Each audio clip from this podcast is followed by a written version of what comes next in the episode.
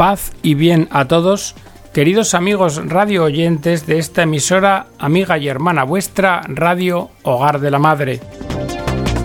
Bienvenidos a una nueva edición del programa El Galeón. En el programa de hoy vamos a tratar de una pregunta. ¿Andeus sit? ¿Existe Dios? Vamos a ver la inteligencia si es capaz o no de descubrir la existencia de Dios. Y lo vamos a hacer con el cardenal Paul Popart, que como sabéis eh, ha sido presidente del Pontificio Consejo para la Cultura. Nos dice el cardenal que para tratar este tema nada mejor que empezar con un libro del Papa Juan Pablo II, Cruzando el umbral de la esperanza.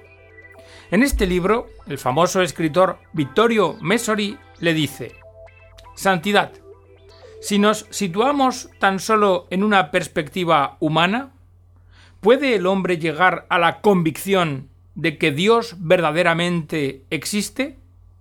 Y si es así, ¿cómo? Y el Papa le contesta, esta no es una cuestión que afecte solo y exclusivamente a la inteligencia de la persona. No, no es así de simple. Es una cuestión que sobrepasa el ámbito de la inteligencia y abarca toda la existencia humana. Más aún, es una cuestión del corazón humano. Eso de lo que Blas Pascal llama las razones del corazón. Santo Tomás también se hizo esta pregunta desde la razón. ¿Andeus sit? ¿Existe Dios? Juan Pablo II nos dice que el intento de Santo Tomás de justificar esta existencia de Dios a través de las cinco vías sigue siendo válido, y que es injusto considerar que la postura del santo se agota en el ámbito exclusivamente racional. Es verdad, y lo dice Santo Tomás, que la inteligencia es la creación más maravillosa de Dios. Pero con esto no pretende ceder a un racionalismo unilateral, exclusivo. No es así. Santo Tomás lo que hace es clarificar toda la riqueza y complejidad de cualquier ser creado, y especialmente del ser humano. Santo Tomás mantiene el valor que la tradición siempre le ha reconocido a la inteligencia, es decir, su capacidad de llegar hasta Dios, al Dios verdadero. Esto es lo que hace Santo Tomás. ¿Andeus sit? ¿Existe Dios? Con esta pregunta lo que hace Vittorio Messori es cuestionar el alcance de la inteligencia, si es capaz de llegar a Dios. Y para ello se fija en el hombre de hoy, un hombre que quizá no ve ni siquiera el sentido de trascender su propia y concreta existencia, no ve el sentido de elevarse hasta el conocimiento de un creador. Mirad, para los clásicos estaba fuera de duda la dignidad de la inteligencia, cuyo carácter espiritual a todos les parecía evidente. Y aun con el cristianismo se fue más lejos porque la inteligencia se afirmó como imagen creada del Verbo eterno del Padre. Los grandes teólogos de la Edad Media no reducen la espiritualidad a la inteligencia, a la razón, pero la sitúan como el primer peldaño para descubrir el nivel espiritual del hombre. En la inteligencia, el hombre medieval, diríamos, casi toca el nivel espiritual. Y esto lo llena de gozo. Pero al mismo tiempo, este hombre del medievo es consciente de que la inteligencia es una mera facultad del alma, una potencia operativa, pero no la única, porque concurre junto con la voluntad en una misma e íntima relación. Claro que una vez admitido que en el hombre hay una facultad de orden espiritual, se está elevando el hombre a otro nivel. Resulta que está afirmándose que el hombre, sin duda, es cuerpo y alma. ¿Por qué? Pues porque una potencia espiritual solo puede impregnarse en un alma espiritual. La exaltación medieval de la inteligencia, en el fondo, no es más que una exaltación de la espiritualidad del hombre. Y esta concepción del hombre no es en modo alguno reduccionista, porque el hombre no queda reducido a sus potencias.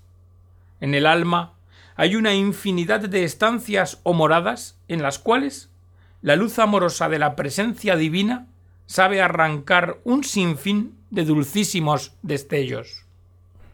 Fijaos, en la Edad Media los términos razón y espiritual prácticamente son equivalentes.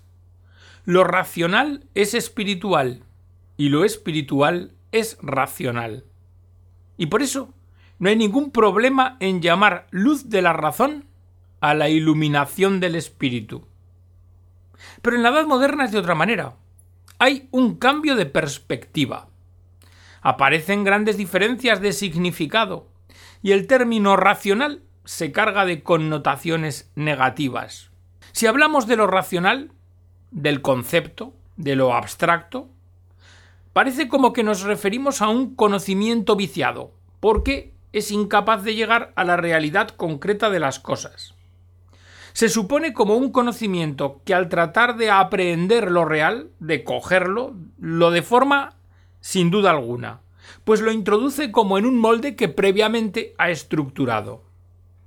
La conclusión. Pues la conclusión de esto es que frente a lo racional se da la primacia a lo experiencial, lo concreto, lo tangible, lo sensible. También el conocimiento natural que se manifiesta en los sentimientos íntimos de la persona, incluso en algún conocimiento místico, se le da primacía. Aquí lo racional va quedando fatalmente excluido. La consecuencia de esto que llevamos dicho, a poco que reflexionemos, no deja de ser curiosa. Mirad, vivimos en una cultura altamente sofisticada, en la que todo está estudiado, pesado, medido. Un avance tecnológico lleno de logros. Pero ahí también surge la paradoja. Una sociedad en la que la razón ocupa un puesto central y tan alto, y en la que el hombre se siente impotente para, con su precisamente razón, inteligencia, dar un pequeñito salto metafísico. Y además, cuidado, un salto razonable, que le es necesario para elevarse y para poder acceder a los niveles más profundos de la realidad. En el Concilio Vaticano II, la Constitución Gaudium et Spes nos dice: El hombre, por su interioridad, es superior al universo entero. Y a estas profundidades retorna, es capaz de volver, cuando se vuelve a su propio corazón donde le espera Dios que escruta los corazones.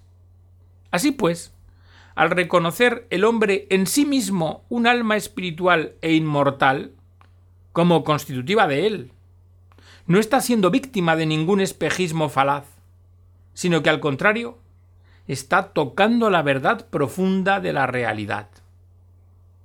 Mirad, nosotros, a pesar de nuestra cultura, en el fondo, somos muy conscientes de que la realidad tiene niveles profundos.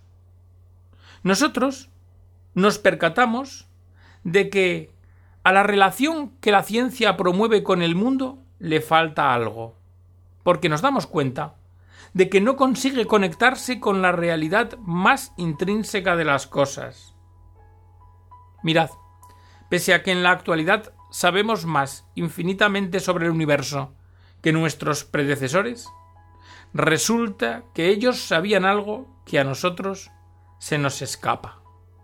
Algo que humaniza nuestra vida. Se nos escapa algo que responde a todas las exigencias de nuestra naturaleza espiritual. Y la constitución Gaudium et Spes expresa esa tensión paradójica. El hombre partícipe de la luz de la mente divina, dice, tiene razón al creerse por su inteligencia superior al universo de las cosas. Con el ejercicio de su ingenio, el hombre ha progresado. Y su inteligencia, aunque debilitada por el pecado, no está limitada exclusivamente a lo fenoménico, es decir, a aquello que acaece en el espacio y en el tiempo y es experimentable, sino que es capaz de alcanzar con certeza la realidad intangible, esa que materialmente, con los sentidos, no se puede tocar.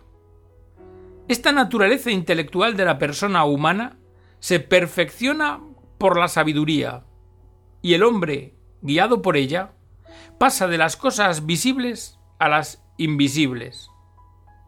Pues bien, nuestra época tiene necesidad especial de esa sabiduría para poder humanizar sus avances, sus descubrimientos.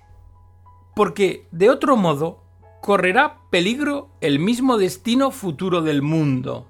Y es que es gracias al don del Espíritu Santo como el hombre llega a contemplar y gustar por la fe el misterio del plan divino. Mirad, si nos fijamos, vemos como el Concilio Vaticano II principia por las potencialidades humanas de la razón, para terminar afirmando su capacidad de ser elevada por el Espíritu Santo. Ahora bien, ¿cómo asume el hombre de hoy estos desafíos? ¿Cómo se plantea la cuestión del sentido de su vida? Pues vamos a fijarnos en uno de los aspectos presentes en nuestro tiempo, el vagabundeo espiritual. Porque el hombre de hoy, con frecuencia, se embarca y navega en la búsqueda de experiencias que den sentido, que le den sentido a su vida. Pero lo hace careciendo de puntos de anclaje. Desconfía de los puntos de apoyo que le han llegado por la tradición y de esa forma, el hombre de hoy, impulsado por el hambre de lo divino, con frecuencia cae y se deja llevar por un sentimentalismo fideísta, a modo de una religiosidad salvaje. El hombre de hoy, a pesar de haber logrado una calidad de vida siempre creciente, siente una sed interna y profunda de algo que no sabe cómo apagar. Entonces, ante este fenómeno de insatisfacción íntima y de búsqueda, ¿no es hora de que empecemos a pensar con la cabeza? Lo digo porque uno de los problemas más serios del momento actual es un cierto irracionalismo que nos puede bloquear a la hora de buscar soluciones, las que nuestra cultura en este momento de crisis necesita se trataría de hacer un uso serio de la razón, pues la razón es una facultad maravillosa que se adapta perfectamente a la solución de los problemas humanos. Pero con un condicionante. Hay que usarla como se debe. Y hay que respetarla en lo que se merece. ¿Acaso se gana algo con humillar a la razón? Ciertamente es necesario complementar la razón con un sano realismo, con una humildad ante nuestros límites. Pero esto no debe impedir en nosotros el sentirnos capaces de afrontar la realidad tal y como se nos presenta, sin complejos pesimistas, pero tampoco con sueños idealistas. La inteligencia humana es capaz, es tan capaz que lo es incluso de atisbar a Dios como causa primera y suprema de la creación, y como fundamento último de su ser, de su propia existencia. Pero esta capacidad de llegar a Dios, que tiene la inteligencia humana, es sólo un caso particular de las posibilidades que ella tiene. Porque ella es capaz de elevarse por encima de la miope consideración empírica de las cosas. Bien está exigir rigor. Pero no es verdad, ¿no veis claro que muchas élites intelectuales de nuestro siglo se han deleitado en un espíritu de sospecha y relativismo, que en sí mismo y llevado a sus últimas consecuencias es absurdo? Después de un largo periodo que llevamos de deconstructivismo, disolución y escepticismo, ¿es que no ha llegado la hora de empezar a construir sobre cimientos sólidos? Ante nosotros tenemos abiertos dos caminos. Uno, abrazar con toda la mente, todo el corazón y todas nuestras fuerzas un espíritu constructivo. Otro, seguir abrazados a ese cadáver de lo de constructivo, a ese espíritu que nos hace hijos de Mefistófeles, quien, en el Fausto de Goethe, se define a sí mismo como espíritu de contradicción. Dice, soy el espíritu que siempre dice que no.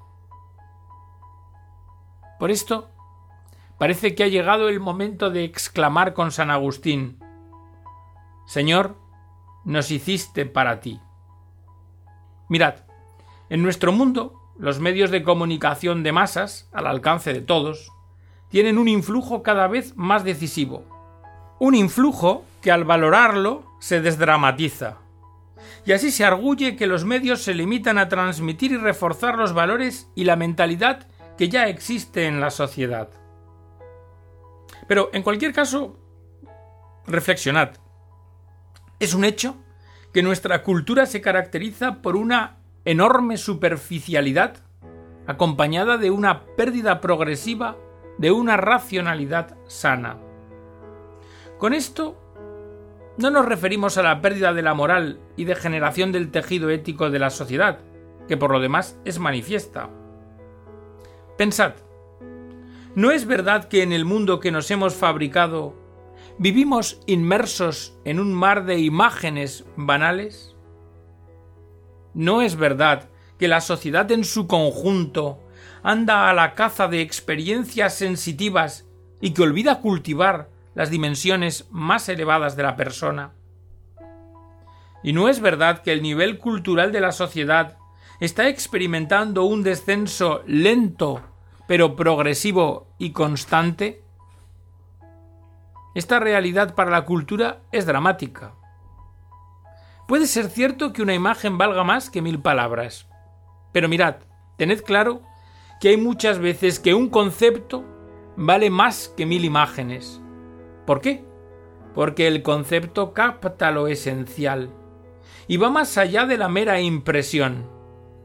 Pero en el mundo de hoy estamos perdiendo los conceptos, se nos están escapando. Hoy, cada vez más, el campo de batalla de los valores está localizado en el mundo de las imágenes. Claro que, si el dato banal ocupa la mente humana y lo ha plasmado en imágenes atrayentes, resulta muy difícil que se dé la escucha que proviene de la fe, porque la gente, al quedar prisionera de la superficialidad, no se da cuenta de las necesidades fundamentales del corazón humano, de su propio corazón hay pues un bloqueo en el hombre de hoy, cuya vida transcurre inmersa en un ritmo frenético propio de la vida moderna, y también envuelto en los placeres superficiales que incesantemente se le ofrecen o insinúan. Y corre el riesgo de pasarse la vida entera distraído, sin ni siquiera, fijaos, plantearse los interrogantes decisivos de la existencia, de la suya propia. En lugar de esto, padece como un embotamiento intelectual, producto de un hedonismo fácil que expulsa de sí cualquier planteamiento profundo, metafísico, religioso, planteamiento verdadero, sin más diríamos. Pero todo esto no puede llegar a impedir que en él, en lo más íntimo de él, del hombre de hoy, rebroten los sentimientos religiosos. No puede impedir que haya hambre de lo divino en la persona. ¿Qué por qué? Pues porque el hombre constitutivamente es así. San Agustín lo explica muy bien, dice, nos hiciste, Señor, para ti, y nuestro corazón está inquieto hasta que descanse en ti. La idea de Dios, como siempre, está viva, y esto por lo demás se muestra en la enorme vitalidad de la religión. ¿Y entonces? ¿Y entonces qué? nos preguntamos. Pues que tenemos que salir ya de ese estado en que nuestra inteligencia funciona solo a mitad de rendimiento, a medio gas, Y esto no es algo difícil. Tan solo hay que cultivar la inteligencia desde la verdad. Necesitamos propiciar una cultura de la verdad. Esta es la propuesta. Y esta propuesta hay que plantearla en todos los ámbitos e incluso especialmente en el de la universidad, pues es allí donde se cultivan las inteligencias que un día, el día de mañana, serán las determinantes para la cultura y para la sociedad. Hay que abrir el intelecto humano a la plenitud de sus dimensiones, sin reduccionismos innecesarios y sin cercenar perspectivas legítimas. Nuestra sociedad tiene necesidad de algo más que de noticias de periódicos. De lo que tiene necesidad es de una verdadera revolución de las mentes, una revolución lenta y pacífica que conmocione nuestros esquemas de pensamiento, para que así podamos afrontar con realismo los grandes problemas que la humanidad tiene hoy planteados. Para terminar, dice el cardenal Popar, he de referirme a la universidad, porque este es un tema sobre el que hemos reflexionado en el Pontificio Consejo para la Cultura. Mirad, la realidad, desgraciadamente, es que hoy por hoy son muchos los estudiantes que frecuentan la universidad sin encontrar en ella formación humana, sin tener una formación capaz de ayudarles en el necesario discernimiento acerca del sentido de la vida, de los fundamentos y la consecución de los ideales. Y esto les lleva a vivir en una incertidumbre grávida de angustia respecto al futuro. En este sentido, es claro que los estudiantes lamentan dolorosamente la falta de verdaderos maestros, cuya presencia asidua y disponibilidad personal hacia ellos podrían asegurar un acompañamiento de calidad. Y aquí una referencia al profesor católico. Su misión no consiste en introducir temáticas confesionales en las disciplinas.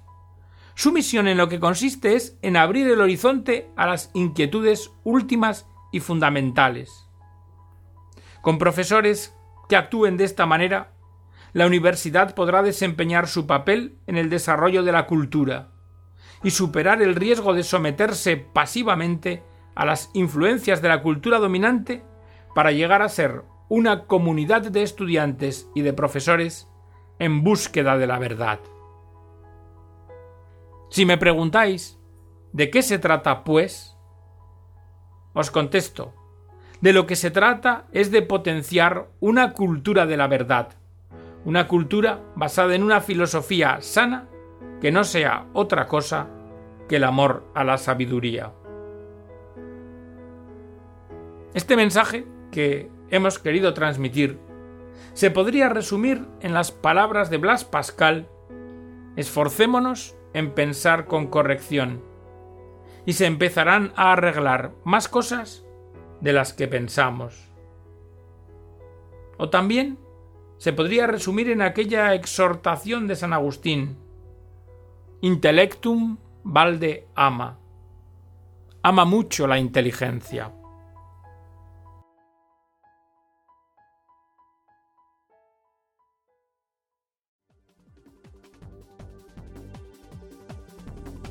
Y hasta aquí, queridos amigos, la edición del programa de hoy. Un programa que en el fondo también tiene un mensaje de gratitud a Dios por esta inteligencia que ha creado y de la que nos ha dotado, pero que nosotros o la soslayamos o no la guiamos acertadamente. Por eso el cardenal Popar llama a esta reflexión autocrítica. Espero que el programa haya sido de vuestro gusto y haya servido a vuestra edificación.